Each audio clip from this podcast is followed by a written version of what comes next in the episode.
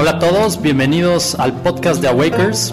Somos Juan Lucas Martín y José Herrera y creamos este podcast para transmitir todas nuestras experiencias y ayudar a la gente a crecer en todas las áreas de la vida, disfrutando el camino, no solo el destino. Y acercarles contenido de valor y aportarles para que despierten a la mejor expresión que puedan tener de ustedes mismos en esta vida. Hola a todos, bienvenidos a un nuevo episodio de Awakers Podcast. Hoy en el estudio tenemos a Mariana Quiroga. Mariana es egresada de marketing de Libero y fundadora de Lotilia. Eh, ella tuvo enfermedades de celiaquismo y recientemente con indicadores de resistencia a la insulina. Bienvenida, Mariana. Gracias, Jos. Hola, Mariana. Gracias. Gracias por venir. Muchas gracias por, por el espacio. Estoy muy feliz de estar aquí con ustedes. Mariana, platícanos cuál es tu historia. ¿Quién es Mariana y, y por qué de estudiar marketing terminas en un tema que probablemente va de la mano, pero es bastante distante? Pues la verdad no sé, desde que estaba en, en la universidad tenía esta inquietud de empezar a, a, trabajar.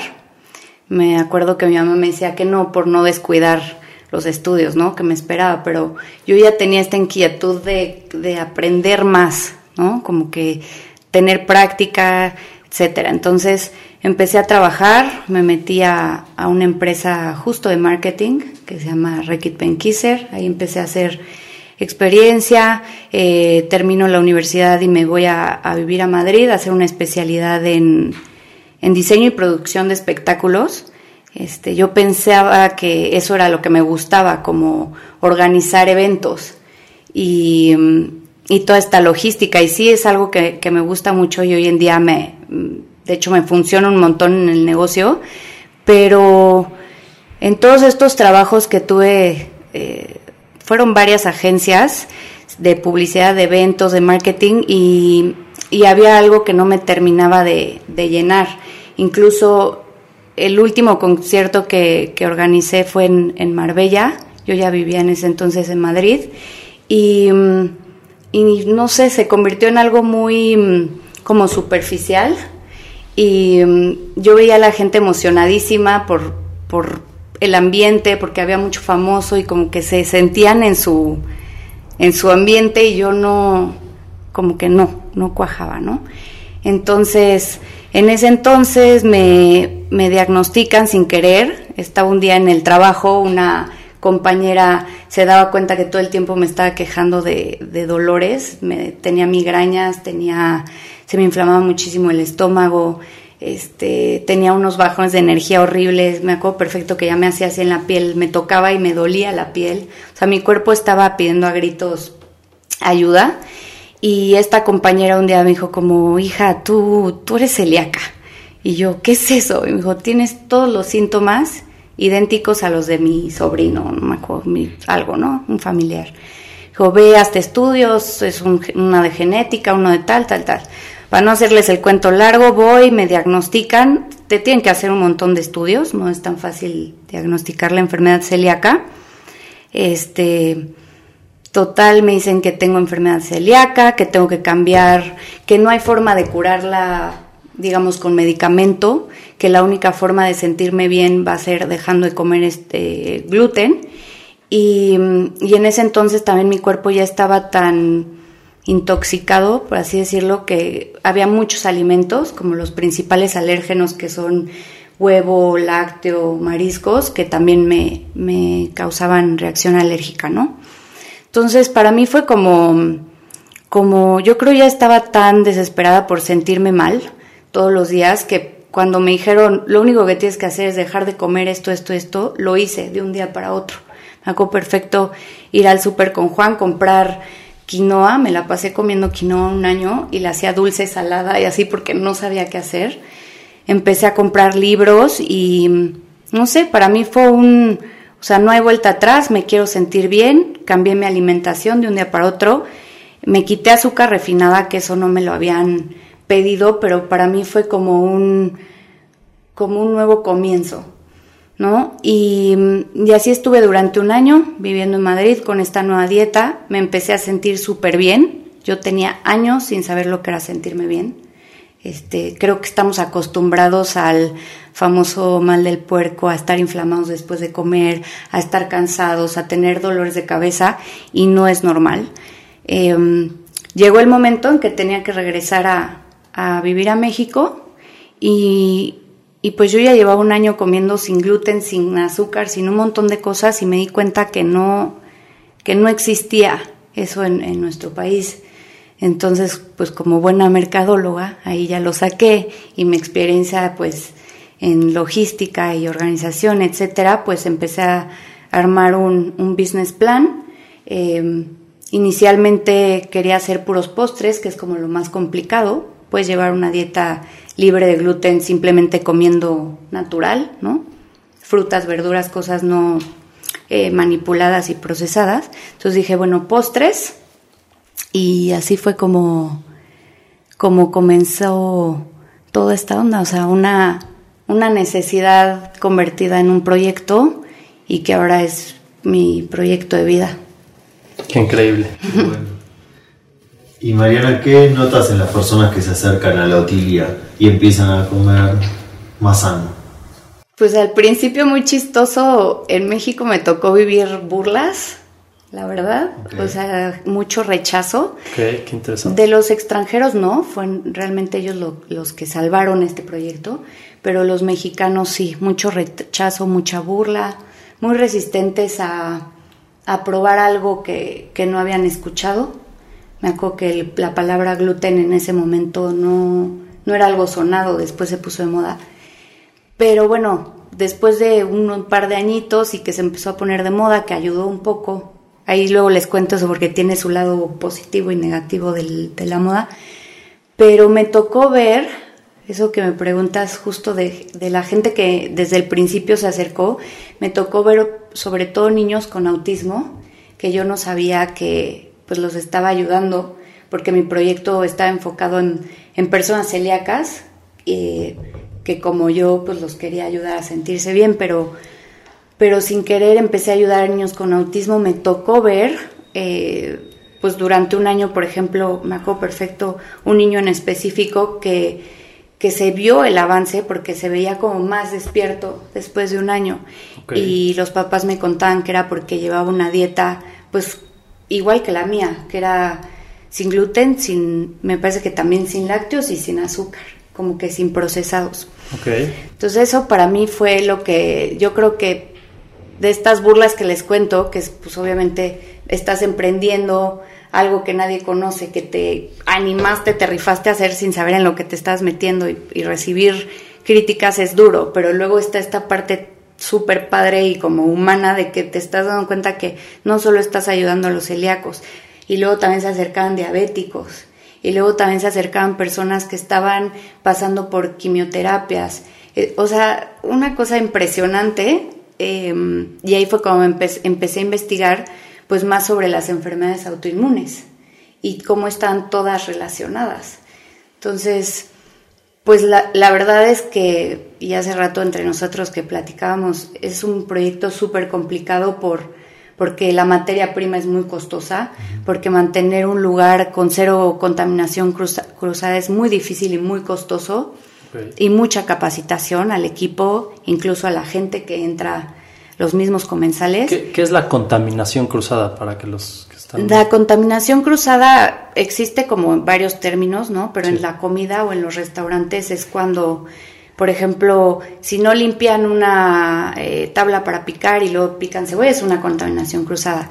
Cuando hablamos de algo más serio, por ejemplo, cuando estamos toman- tocando un tema de alergias o intolerancias, pues es, sí, exacto. O sea, si usas un utensilio que hubo nueces, tiene que estar súper lavado o incluso tener el propio utensilio, ¿no? Que es de nueces y sin nueces. Este, en el caso del gluten, al ser volátil, la harina, todos los hornos, toda la maquinaria, equipo, tiene que ser nueva. No puede ser seminueva, ni semiusada, ni, oye, metí un pan con gluten y luego lo limpié, no se vale. Entonces, desde ahí comenzamos con que estás Sí, es empezando un proyecto costoso. desde cero y es mucho más costoso. Y bueno, también yo desde el principio quise buscar constancias de, de asociaciones de celíacos, certificados y eso también cuesta, pero yo quería darle esa seguridad a, a la gente que fuera, porque, claro, o sea, imagínense, yo aquí preguntaba por algo sin gluten y me decía, sí, aquí tengo algo orgánico, ten. Y era como, no, no es lo mismo. Claro, no, y, yo creo que inmediatamente tu cuerpo sabe que no es lo mismo. Sí, tu cuerpo se da cuenta cuando estás intoxicado, más o menos. Cuando ya haces el detox y vuelves a comerlo, tu cuerpo entra como en pánico. Sí, se prenden las alarmas. Sí. Sí, tocando datos, ¿no? O sea, México es el sexto país eh, en diabetes, el primero en diabetes infantil. Obesidad. Hay más de 12 millones de mexicanos con diabetes. Muchos de ellos no, son no, han sido diagnosticados, o sea, no saben que tienen diabetes. Y se estima que para el 2045 más de 23 millones de mexicanos van a tener diabetes. Y, y lo más cañón, José, es que muchos creen que solo con, con, el chochito que les da el médico ya están del otro lado. Y lo que hay que inculcar justo es como esta alimentación saludable, porque van de la mano, o sea, y es justo lo que trato de compartirles. No es solo quitarte gluten o solo quitarte azúcar, es, aparte es un estilo de vida y ustedes lo pueden decir 360. Es alimentación más lo que piensas, más lo que haces, más lo, con lo que convives y, pasa lo mismo con los diabéticos, no es tomar un, medicamento y comer lo que sea, ¿no? Solo controlarla. ¿Qué sientes tú que te ha ayudado a, a salir adelante con un proyecto en donde tienes competidores que evidentemente tienen costos mucho más bajos que tú, que probablemente venden productos a un menor precio? ¿Cuál, digamos, crees que ha sido los factores que te han ayudado a, seguir adelante, inclusive en, épocas como la que estamos viviendo de pandemia? Primero que, es algo que yo vivo, es algo que yo viví, algo que, que, lo que decía de sentirme mal me hizo sentir bien y, me siento como con la el compromiso de, de compartirlo con la gente y, y que sepan que no es normal a pesar de vivir en una ciudad caótica, que no es normal sentirnos cansados ni con migrañas ni con etcétera, ¿no? Em, por otro lado, porque he conocido gente durante todo este camino que, que está súper agradecida y ellos son los que me dan la fuerza de seguirle echando ganas.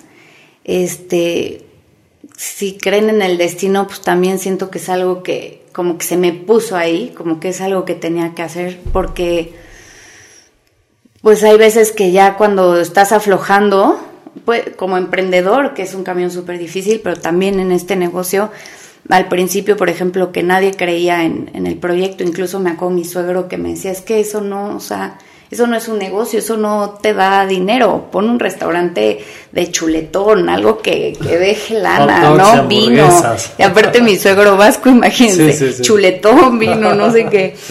Em, pero a pesar de, por ejemplo, la pandemia, lo que platicamos hace rato, pues de alguna manera todo se ha ido alineando, o sea, sin yo forzarlo y yo fluyendo, se ha ido alineando a que el, que el proyecto siga vivo. O sea, ahorita con lo que platicamos de la nueva sucursal, o sea, se puso todo así, ¿no? Entonces, pues ya sería muy bobo de mi parte como y aparte ya no sé qué más hacer, o sea, no me veo regresando a marketing. este, que tu misión es esta. Es esta, o sea, me llegó sin querer, viviendo sola en otro país, este, no sé, como que, que ya no me veo haciendo otra cosa. Y ya, o sea, es, es mi pasión, lo disfruto muchísimo. Hoy en día ya aprendí además a disfrutar hasta los malos momentos. Tener un restaurante es muy difícil, la verdad, es una chamba 24/7 y yo al principio decía como en qué fregados me metí. O sea, si yo hubiera sabido esto, ¿no? O sea, me estaba saliendo de organizar conciertos porque era no dormir y vivir de noche y así, y me metí en algo. Algo más light según tú. Pero pues todo fui fluyendo, aprendí a disfrutar hasta los malos momentos, he tenido experiencias durísimas en estos pues seis años y cachito que regresé a vivir a México. Este, y me han hecho, y durísimo donde me refiero, tuve una explosión, tuve un robo, tuve una inundación, o sea, y luego el temblor, o sea, como que pasaron cosas así. Sí, que retan todo lo que has construido. Todo, incluso hasta mi relación con Juan, porque Juan vino de España siguiéndome a vivir aquí y, se ha vuelto algo, o sea, hemos convertido un, un equipo súper sólido y, y como que incluso ya a Juan le transmití esta misión, ya se quiere venir para acá. Y eso está padrísimo, él se dedica a totalmente otra cosa. Así de grande la visión. Y con todas esas pruebas eh, difíciles, la explosión, el robo, todo, ¿qué es lo que te hace seguir adelante en esos momentos difíciles? ¿Cuál es tu motor? Eh, vivir. este, no sé, como que incluso en esos momentos me, considero una persona demasiado positiva, no sé si por así decirlo, pero siempre le encuentro algo bueno de las cosas más feas y caóticas.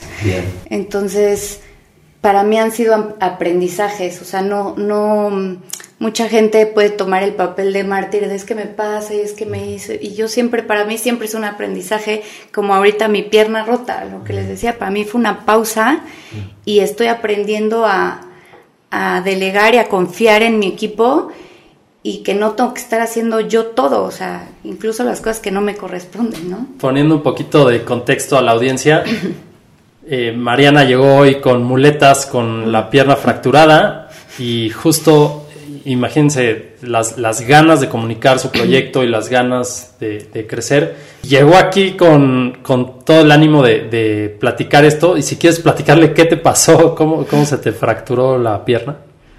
Pues ahí la moraleja es justo eso, como aprender a, a confiar y a delegar. Yo quise involucrarme en una tarea que era de mudanza, donde no tengo ni la experiencia, ni la fuerza, ni las habilidades moví un mueble, se me cayeron unas placas de mármol encima del pie y se me fracturaron varios, varios huesos. Este, pero es lo que les decía, incluso en eso, en lugar de decir como, ¿por qué ahorita estoy a punto de abrir una sucursal? Este, ¿no? qué mala suerte. No, te pones en víctima, siempre sacas aprendizaje de lo vivido, que eso es lo importante. Exacto, fue, ahora voy a abrir una sucursal estando en muletas o en silla de ruedas y mi equipo se va a poner las pilas y todo va a salir perfecto. Y la verdad es que sí ha salido todo muy mágico. Cuando tengan oportunidad de ir a esa sucursal, de por sí el lugar es increíble, pero no sé, mi equipo está, se les nota el amor y la felicidad y... Qué padre. Hace rato me preguntabas qué me daba fuerza para seguir y creo que es ver como lo que le he transmitido a mi equipo de trabajo como en, en, el, en el rubro restaurante es algo muy feo, como, como trata a la gente y aquí han encontrado un lugar como fuera de este mundo. Y eso, eso sí como que me hace sentir. Sí, creando una, una, cultura diferente que también después otros lugares puedan aprender de ella, ¿no? Ojalá que sí. Y, y sobre todo también la, la, gran labor de servir a tus clientes, ¿no? O sea, al, al entender que son muchas personas que al no poder consumir gluten, pues dejan de consumir ciertas cosas que les gustaban, ¿no? Y tú les das, digamos, pues... la opción... Sí, la oportunidad de volver a probar esas cosas que les gustaban de una manera saludable. Sí, y estábamos muy enfocados en dar esa opción a los que no podían y hoy en día ya también es a los que sí pueden, pero que están buscando algo mucho más eh, saludable y algo que haga sentir bien a su cuerpo. Y, les podría decir hoy en día, eh, la mayor parte de nuestros clientes no es que sean celíacos o diabéticos. Ok, interesante. ¿Has observado eh, cuando tú hiciste el cambio, empezaste a sentirte mejor físicamente? Yo lo he experimentado, hay muchas personas que me cuentan, cuando cambian la alimentación a una alimentación más saludable, Em, se te van dolores, se te va la inflamación abdominal y varias cosas más físicas. Pero has notado cambios también a nivel intelectual, a nivel más claridad mental, estado de ánimo. Todo eso. muchas personas no saben eso.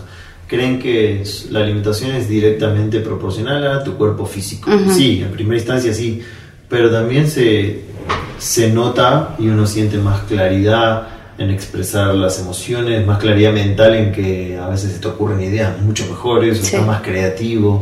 ¿Qué, ¿Qué, has notado? O tal vez algún cliente que vio un cambio se te acerca y te lo cuenta.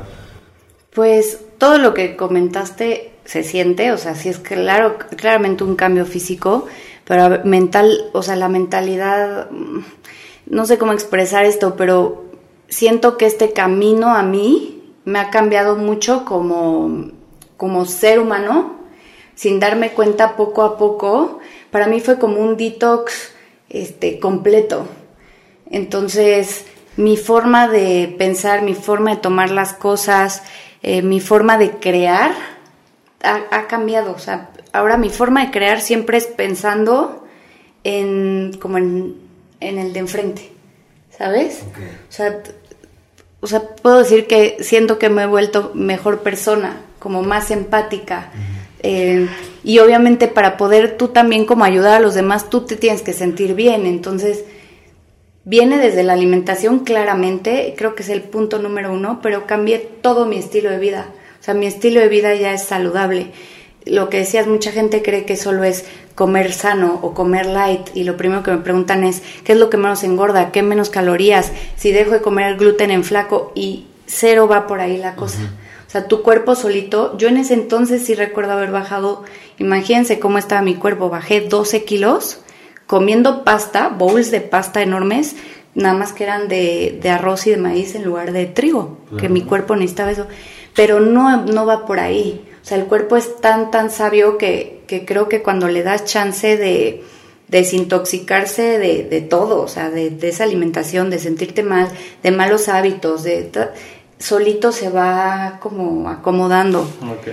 Y bueno, tú, Jos, me conoces de hace muchos años. No sé si me has visto cambiaba. Sin duda. No, sin duda. O sea, es, física, mental y espiritualmente eres Espiritualmente también, muy cañón. Y eso también me ha pasado por todos estos golpazos que les contaba. Este, pues me han ido cambiando. Uno de los más fuertes y que también ha servido al proyecto La Utilia fue a mi mamá le diagnosticaron cáncer de mama y resulta que pues todos los productos que voy creando son por pues, porque me doy cuenta, ¿no? Ahora hay intolerancia a los lácteos, ahora necesitan esto, ahora necesitan que sean sin maíz y así los voy creando. En el caso de mi mamá, el doctor le recomendó bajar los carbohidratos, azúcar refinada, y mi mamá es súper panera, o sea, pan dulce con café, ¿no? Entonces me, me di a la tarea de crear pan dulce con harina de almendra y así, y luego la famosa dieta keto que nos vino de perlas, pues sin querer hice productos keto para mi mamá, ¿no? Y pues para toda la gente que estaba en, en la misma situación que mi mamá, y pues hoy en día, este, pues ya también se creó otra línea, o sea, voy a lo que voy es que la Otilia como que tiene magia solita, o sea, como que solita se va encaminando, tratando de ayudar a alguien, salen otras cosas más. Sí, sí, sí en, el camino de servir. En el camino de servir. Vas creciendo. Por eso te va bien, porque estás pensando en el otro. Bien, mal y nos ha pasado de todo, pero, pero seguimos animados y, con esta nueva apertura creo que, va a ayudar a llegar a, un montón de gente. Seguro sí será. Mariana, en muchos, digamos, episodios y, y en podcast hay hay muchas personas que platican su experiencia de, digamos, cómo les va, cómo les va muy bien, pero muchas veces perdemos de vista cómo empezaste, o sea, ¿no? El, inicio y, muchas veces las personas que nos están escuchando están en esa etapa, ¿no? Están pensando en, cómo crear un, un negocio para servir. O, y, ¿Cuál es tu experiencia? ¿Cuáles fueron, digamos, los primeros meses de, este proyecto, qué retos te enfrentaste y qué recomendaciones puedes dar. Pues primero para los que están pensando en emprender, este, hace un par de años creo que me invitaron a Libero a, platicar de emprendimiento, pero querían que lo platicara como, como si fuera lo mejor, ¿no? Todos tenemos que emprender.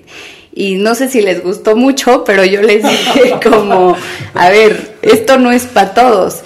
y, y, tener, o sea, trabajar en una empresa con un sueldo fijo y así, también es algo muy bueno, ¿eh? O sea, son personalidades y tienen que sentir como esa, pues esas ganas de crear algo suyo porque en, lo, en donde están a lo mejor ya no les dejan ir más allá, o sea, si tienen como esa espinita y están dispuestos a sacrificar eh, salidas sociales, fiestas, bodas, cumpleaños, este, pues un montón de cosas, horas de sueño, o sea, lo que, lo que les cuentan de pon tu negocio y tienes tus vacaciones y tienes tu, tal vez más adelante, poco a poco se va ir, pero los primeros años, en mi experiencia, los primeros cinco años han sido de puro sacrificio.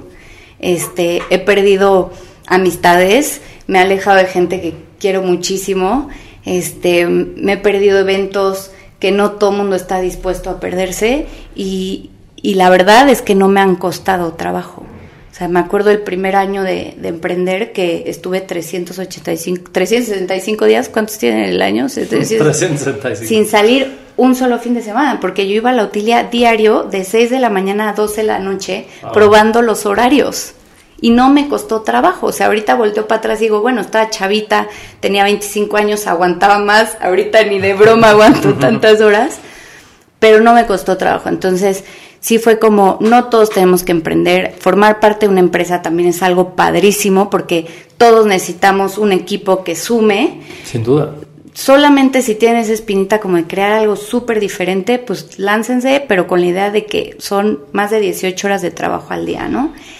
Y todos se quedaron así como de, no, pues gracias, chance no. Ya nos motivaste. y, y mucha yo creo, o por lo menos en el rubro que yo entré, creo que es mucha humildad, porque te toca, o en mi caso, yo le entré a barrer, a, limpiar baños, y digo humildad que a mí no me costó nada trabajo, yo lo veía algo muy normal, porque era mi bebé, estaba limpiando a mi bebé, poniendo bonito a mi bebé, pero sí me tocó en, en, el camino mucha gente que incluso se ofendía, ¿no? Como de, bueno, yo soy, imagínate, mesero, yo no limpio mesas, ¿no? o yo soy barista y yo, y yo, pero yo también lo hago, venga, no pasa nada, mira, ¿no? Claro. Este, tener ese lado como de, le vas a entrar a todo, este, tener mucha humildad para saber que va a haber muchas cosas que no vas a, o sea, que no conoces y que la vas a regar una y otra vez. Y, y no sé, muchas ganas de aprender, de ser autodidacta y de aprender de los trancazos. Y no sé, o sea, es un camino, es un sub y baja que, que pues yo, yo tengo que estar yendo con mi psicóloga y mi terapia y, cada vez me adentro más a, mis espacios de yoga y mi meditación y todo porque necesito volver como a, a mi centro, o no sé cómo sea la forma correcta de decirlo, porque sí es un cambio de emociones, un sub y baja fuertísimo.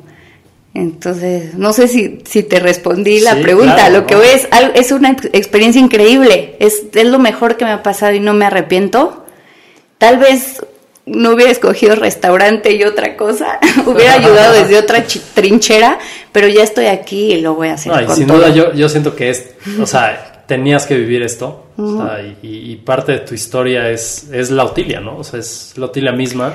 La Utilia era mi abuela, de hecho. Y después me enteré que ella también era celíaca. No manches. Y sin querer, de repente una amiga me dijo, ¿te diste cuenta que decoraste la Utilia como casa de tus abuelos? Y, yo, sí es cierto. O sea, no sé, hay todo ahí detrás, un, querer transmitirles, sí, un homenaje y, y yo recuerdo que hace mis abuelos que era un lugar que me gustaba mucho, entonces yo realmente quise hacer un lugar para sentirse bien. Y pues ahí está. ¿Y los médicos te ven mejor a nivel clínico? Yo ya no voy con doctores, solamente. Bueno, depende cuál. Ya ahora se me detonó hipotiroidismo. Creo que fue por no darme mis tiempos de de descanso, por comer a deshoras y ya me la están regulando. Pero por ejemplo de la celiaquía fue cambiar mi alimentación y listo, se acabó. O sea, antes era ir al hospital por un dolor de estómago terrible, que me acuerdo que hasta se me entumía todo el cuerpo. Pero no, o sea, es mi alimentación, aprendí a, a escuchar a mi cuerpo y atenderlo a, pues, a tiempo. Qué bueno. Así que... lo escuchaste. Pues un poquito recapitulando, eh, Te digo que yo me voy, si no me paran, yo me voy.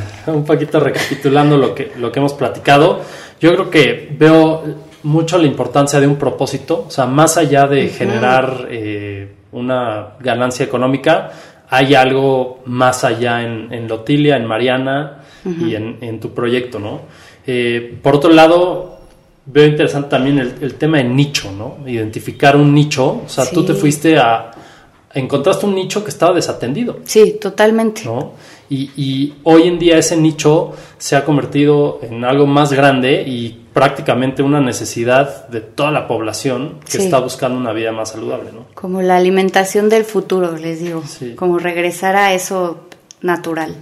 Me encantaría también mencionar la, oportunidad de crear comunidad. O sea, yo creo que en, en tiempos de pandemia y esto se, se vio muchísimo todo el trabajo que hiciste para crear una comunidad de Lotilia y que siguiera adelante, ¿no? O sea, yo creo que hay que reconocer todo ese trabajo.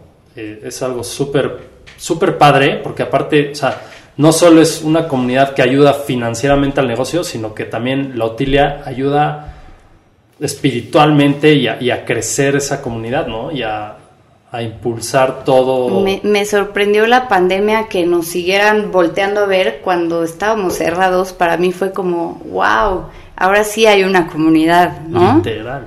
Y cuando abrimos ahí estuvieron y que ahorita que estamos abriendo otro ahí están. Entonces, sí, o sea, se ha logrado, se ha logrado algo, un granito.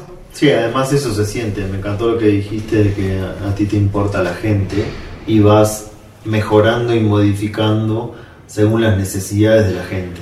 Ese es tu, tu, foco y tu prioridad. Y con esa prioridad puedes tardar más o menos, pero siempre vas a tener éxito. Éxito no solo en los números, éxito en la gratificación de irte a dormir a la noche sabiendo que ayudas a las personas. Sí, no hay nada como un gracias. Eh, nos hemos convertido tipo médico, psicólogo sin darnos cuenta. Em, los chavos de la UTIL, el equipo mismo se los podría contar, pero ya la gente se acerca con en plan de, oye, ¿qué me recomiendas? Fíjate que he sentido esto y últimamente me siento así. Entonces, mira, pues entonces el panque de moca con caca, o sea, se ha convertido, no sé, es algo padrísimo. Me gustaría invitarlos para que, para que lo vivan y, mm, y ya, eh, no sé.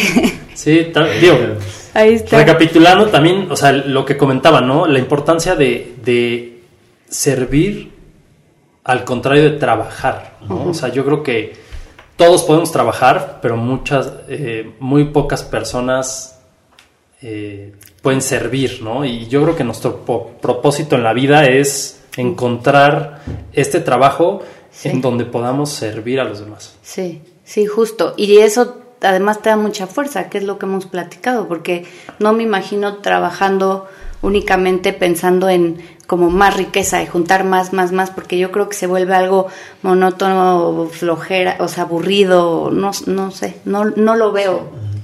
Sí, y al crear un proyecto con valores también, o sea, es, es interesante cómo impacta en otras áreas del proyecto. Por ejemplo, comentaste el tema de no bajar la calidad eh, y, construir en cierta medida algo a largo plazo, ¿no? y, yo creo que si traes un enfoque en trabajar y en ganar dinero en vez de servir y en aportar a las ya no sería el negocio ideal. Sin duda tendrías otros ingredientes. Sí, exacto. Y eso pasa mucho y es otra cosa con la que estamos luchando es lo que decía, la moda eh, sin gluten nos ayudó a dar más difusión y que la gente escuchara la palabra, pero también nos ha dado esta parte de que, pues sí, hay gente que, que, que se sube al barco, pero sin esta misión, entonces les da igual decir que es sin gluten y no es sin gluten, o sea, ya entramos a un poco, pues lo que pasa siempre, ¿no? En, en los productos este, industrializados. Sí.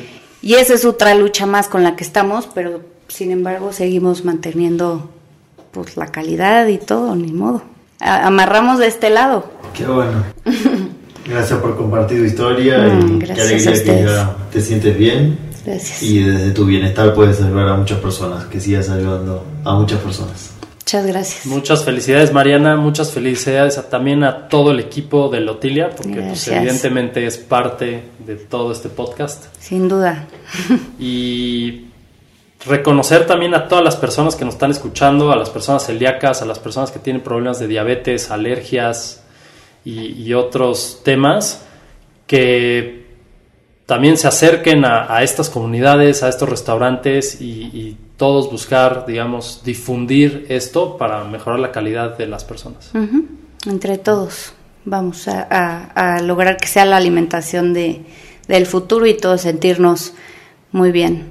Así que muchas gracias por, por el espacio. Estoy muy contenta de poder compartirlo con, con su audiencia y espero que hayamos tocado más corazoncitos y, y los espero en la Utilia. Gracias, Mariana.